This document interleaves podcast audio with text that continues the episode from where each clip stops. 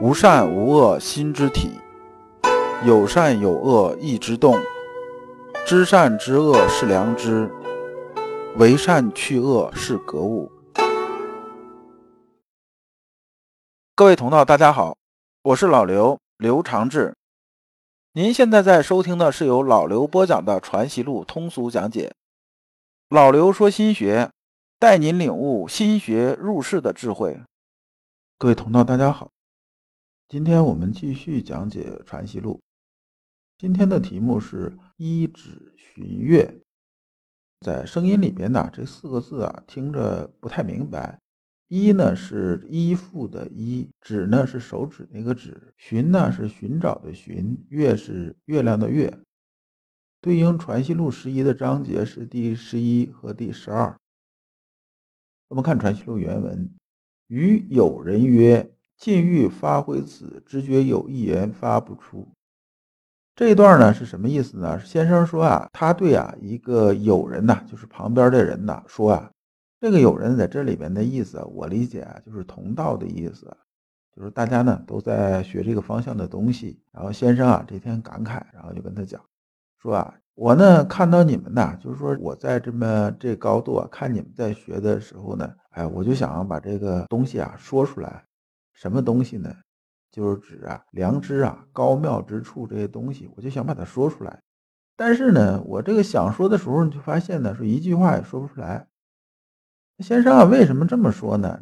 这就是啊，我们心性修炼的时候，到一定的时候啊，只能意会，不能言传。你想往出说的时候，你发现呢，你根本就没有什么词啊，什么东西啊，能把它描述清楚，所以呢，就没法说。晶晶然含诸口，莫能相度啊！晶晶是什么意思呢？就是津津有味的晶晶，晶晶啊，就是兴趣很浓厚的样子，也就是说有滋有味儿这个意思。说我看到你们啊，在这个修的时候啊，因为我这个稍微高度比你们高这么一点嘛，就是往下俯视嘛。我看着你们的时候啊，我是兴趣特别浓厚啊，我想说出来，但是真的是没法说出来，就是我没法度你啊。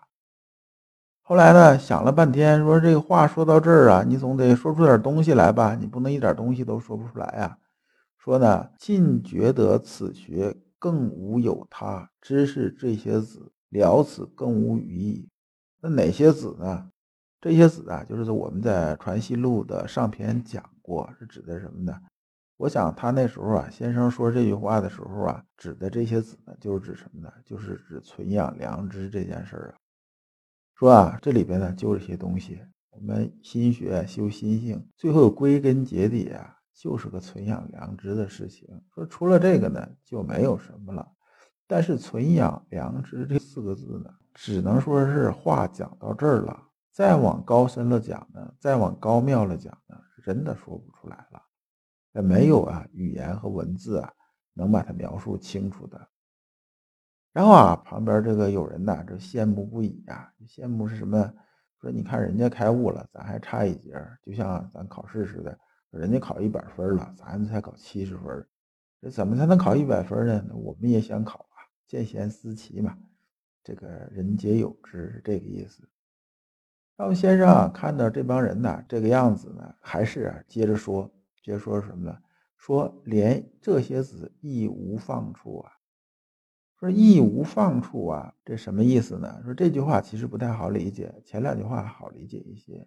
说义无放处，意思是说呢，这个良知、天理也好，这些东西呢，对我来讲的话呢，是什么样子呢？是啊，无我是观自在的意思。那么无放处呢，意思呢就是无我的意思。就说呢，我们存养良知啊，是一点点啊，我们那个我啊是没有的。这个我呢，不是说啊，这点灵明也没有，不是，是指啊，意必故我这些东西是没有的。那么只有这样子呢，就是一个观自在。观自在就是什么呢？就像啊，什么，我们坐在河边啊，看着河水流过去，它流过去了，是不是？我们就看着，就这种感觉。就像什么呢？就像啊，我们那个以前举那例子，种树这种例子啊，我们把种子种下去了，那个种子啊。什么时候啊？这个发芽生根，什么时候破土而出？什么时候怎么样怎么样？这些啊，不是啊，我们能管得到的事儿。那我们能管什么呢？我们呢，按时该浇水浇水，该施肥该施肥，老天爷给他阳光雨露，这个种子啊就会长成苍天大树。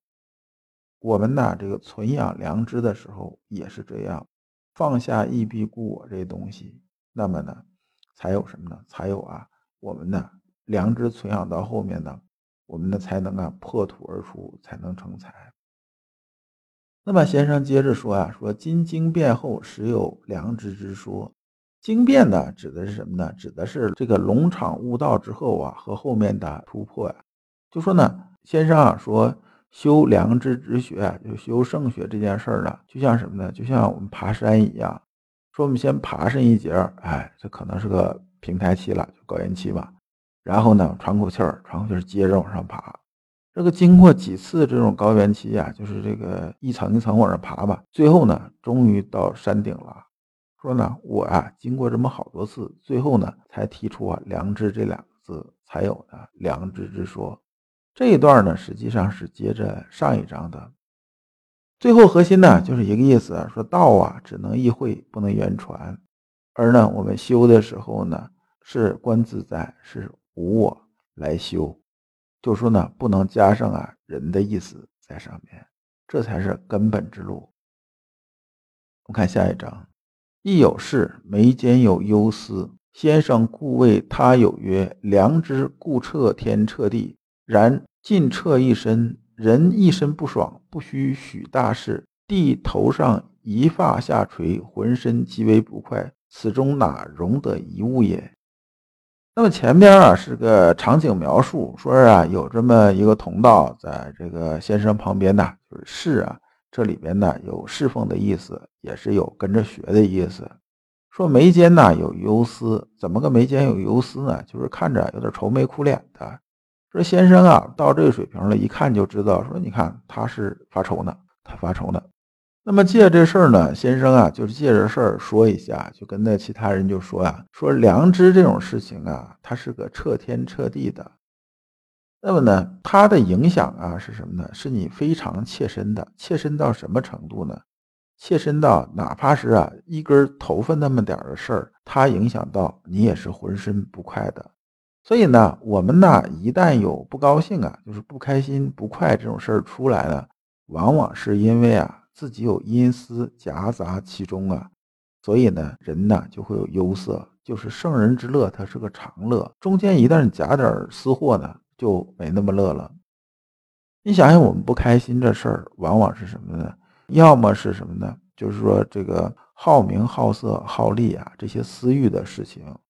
说今天呢被别人委屈了，或者说什么呢？说我觉得我水平很高，别人质疑我，质疑我，我就很不高兴，我很生气。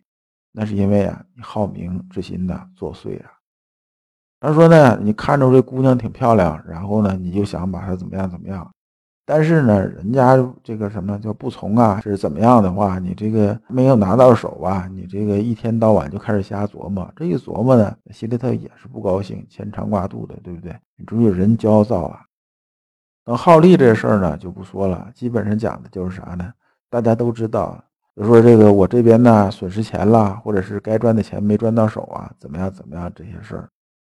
那么还有一些其他的一些啊那种私欲衍生出来的这种东西。哎，比如说我今天呢这个想得到某件事情，我做什么事儿了，然后呢本来领导应该表扬我的，但是没表扬啊，我这个这个公交车上给别人让座了。结果别人连个谢谢也没说，一屁股就坐那儿了，坐得我心里头很不舒服。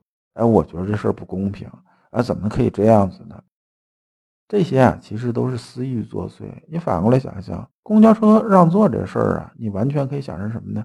让不让座，那是我心里来决定的。我觉着一看那么大年纪了，对不对？咱少坐一会儿，让坐会儿就得了。那他说不说谢，那是他的事儿，你关我什么事儿，对不对？那我让座呢？我觉着我这么做是对的，那就 OK 了。那自然心里头就是高兴。那关于领导表扬这事儿也是这样子。那我觉得这事儿啊是我本分，那我就应该这么做呀。他表扬我也这么做，他不表扬我也这么做。我不会因为啊他表扬我就高兴，他不表扬我就不高兴，对不对？那么至于前边好名、好色、好利这种私欲就不说了。那么这个私欲啊，它对我们的影响呢，有那么一点点啊。就会中断，就会很不舒服，而那个良知啊，对我们的这种影响呢，是什么呢？它是彻天彻地的，它是影响到全体的。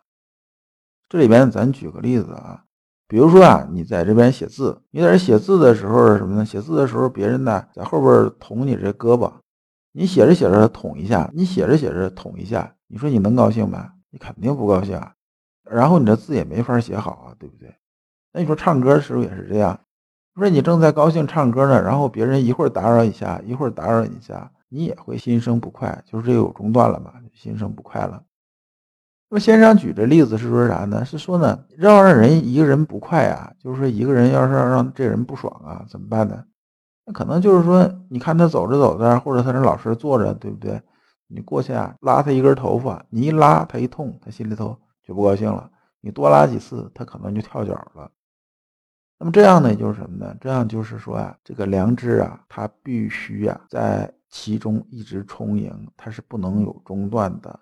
你不能让心体上有任何私欲的攀附，一旦有攀附呢，我们就会出啊这种种啊不快和忧虑。最后总结一下呢，就是良知啊始终在的时候，人呢始终是很和乐的。但一旦呢被私欲遮蔽，哪怕这私欲是非常非常小的，遮蔽的地方呢也是很微乎其微的，但呢它必然会引起你的忧虑和不快。这一章啊，我们就讲完了。下一章我们讲智生于为学。感谢诸君。